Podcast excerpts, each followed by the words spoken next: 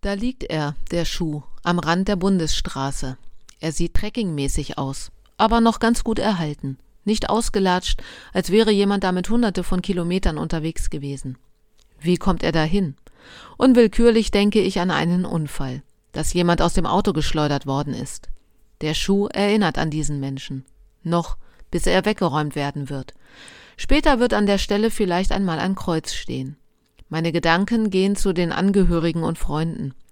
Welche Wege sind sie wohl mit dem Schuhbesitzer gemeinsam gegangen, bevor sie sich so grausam getrennt haben?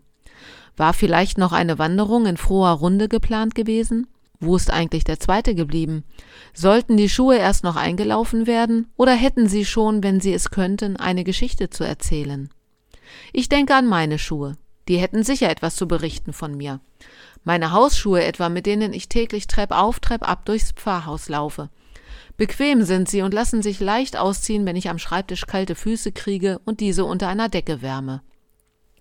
Meine dicksten schwarzen Winterstiefel könnten darüber erzählen, wie sie mir, unterstützt durch spezielle beheizbare Strümpfe, zu einigermaßen warmen Füßen auf den Friedhöfen verhelfen. Meine Joggingschuhe würden mich mahnen, mal wieder laufen zu gehen. Meine Trekkingschuhe freuen sich, dass sie regelmäßig bei Spaziergängen rauskommen und gerade jetzt unter sich die feste Schneedecke spüren und das Knirschen hören, das eben nur Schnee erzeugt.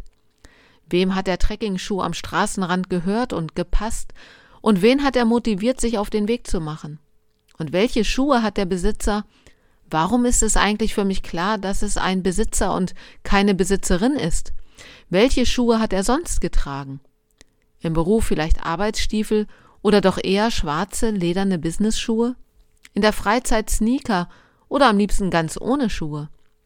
Ich werde es wohl nicht erfahren. Und dennoch an diesen Menschen denken. Wehmütig darüber, dass sein Weg offenbar abrupt geendet hat. Zugleich hoffnungsvoll, dass sein Weg weitergeht. Ohne Schuhe.